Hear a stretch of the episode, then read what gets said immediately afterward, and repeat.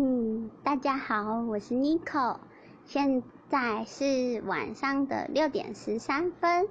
今天要跟大家分享不一样的东西。那我先在前面先做一些声明，今天要就是做的是脸红红专区第一集。呃，避孕措施的选择，还有那一些我常常在 PTT、迪卡，然后西斯、法西斯跟女性版常常看到的问题解答。对，今天这个就是这个是要做卫教资讯，可是有的时候说法会稍微十八加一点点。但是呃还不到十八家。这个专栏的目的呢，是为了让大家就是更了解，就是在性上面，就是比如说嗯怎么注意安全呐，然后嗯怎么避孕，然后嗯怎么跟你的另一半相处融洽。对我大概会讲这些议题，然后我在先我在前面先声明，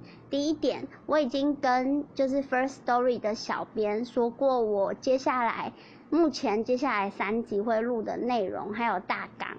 对，然后所以如果你们觉得有奇怪的地方，例如说讲的太不能接受，就是十八禁，呃，可以跟小编反映，或是直接跟我讲。对，然后第二点是，就是呃，虽然是脸红红专区，我我接受人家回复我，但是我不接受人家骚扰我，所以如果你就是有骚扰的行为的话，嗯，我会直接检举你。对，所以请大家自重，谢谢。嗯，虽然我私底下其实就是，嗯，对这方面其实算开放，但是不代表说我很随便。对。好，这是很沉，就是有点沉重的先声明，对。但是我们今天主要来讨论的是脸红红专区第一集，我们要来讨论的是在 PTT、d c a r 然后上面常常看到的问题，还有怎么避孕。想想先问大家，无论男生或女生，当你在跟你另一半呃进行性行为的时候。你们最常用的，嗯，就是避孕方式是什么？我知道有一些人以为说，就是啊，对吼，有安全期呀，就是会自己算什么什么时候安全，然后可能在嗯性行为过程前，就是可能就觉得说，嗯，男生就是不射进来就不会怀孕，这是错的，因为在那个前列腺液里面，其实。男生的前列腺液里面也有含有精子，对，所以如果一不小心还是会中奖。第二个，我要再讲一个更重要的观念，就是，呃，在女生的生理期上面来说的话，没有安全期这件事情。所谓的安全期是拿来给想要怀孕的人用的，也就是说，那个安全期其实是在跟想要怀孕的夫妻说，这一段时间你们可以就是不用努力。但是在嗯所谓危险期，就是比较容易受孕那个时候，你们要努力一点，比较容易生小孩。对，这个是最常看到的两个错误。然后我接下来要来分享一下，就是避孕方式的呃事情。对，嗯，有点害羞，但是我先说，我自己平常跟我男友就是呃。过程中就是呃，我们都主要是使用保险套。我不知道现在有多少人就是呃没有用保险套，或者是不会戴，甚至是有一些错误的观念。那我就先讲我常常在就是 PTT 迪卡看到的现象好了。我常常看到的是有女生说保险套破掉，这个我研究过，只有两个问题。第一个。你戴的时候有没有把前面那个就是前面不是会有个地方可以就是挤精液那个地方吗？你有没有把那边的空气挤掉？要挤掉才不会破掉。第二个是，当你跟你的另一半发生关系超过就是二三十分钟之后，其实你要把保险套换掉，或是在过程中一直加润滑剂，不然的话一直一直这样摩擦，你就想一个塑胶这样一直一直摩擦会不会破掉？一定会。对，所以破掉了。那如果刚好在危险期的话，那女生怎么做？答案是直接去看医生，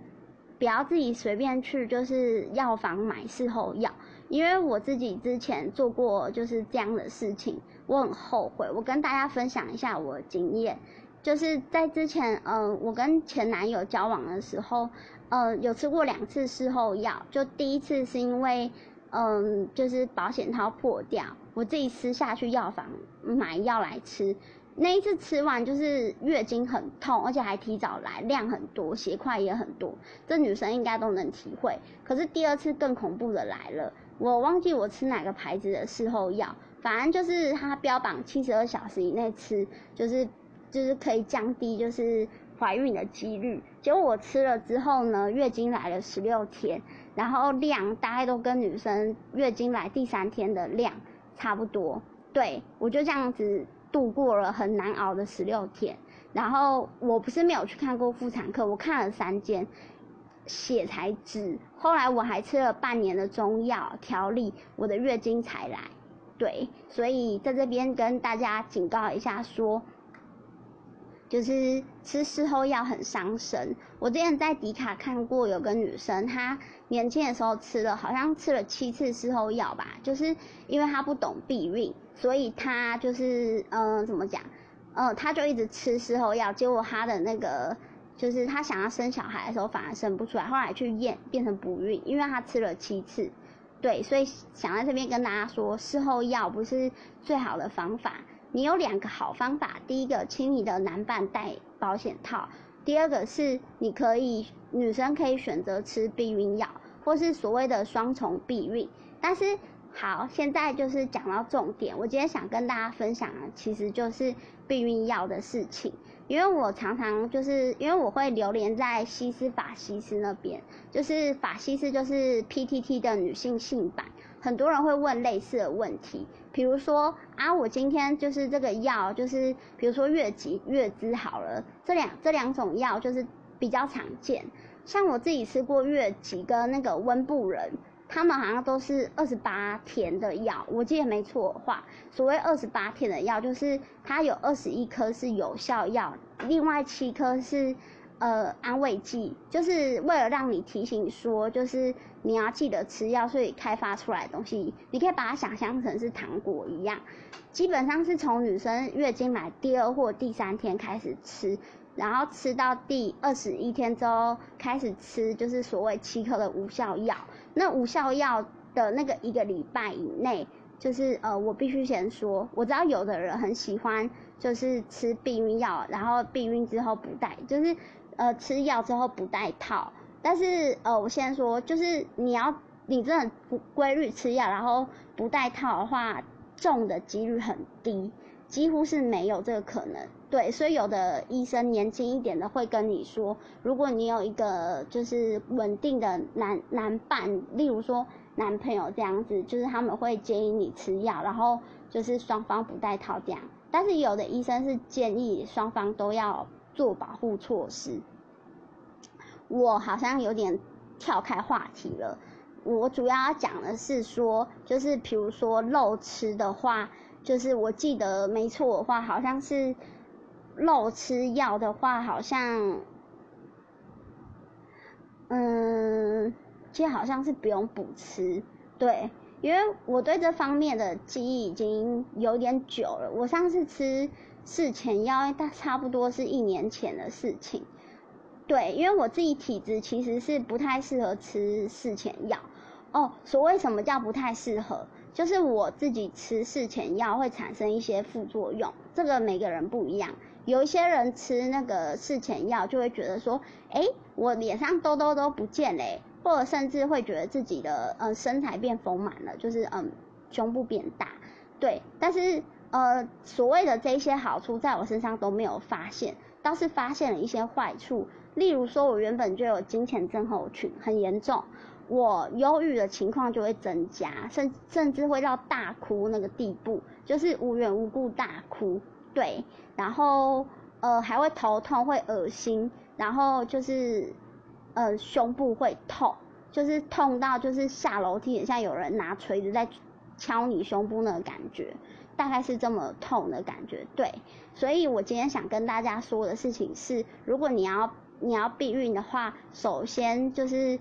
除了请男男生戴保险套之外，女生也可以吃避孕药，但是要记得，就是不管是事前避孕药还是事后避孕药，都要先去妇产科问过医生之后，由医生开给你吃，不要自己去药房买。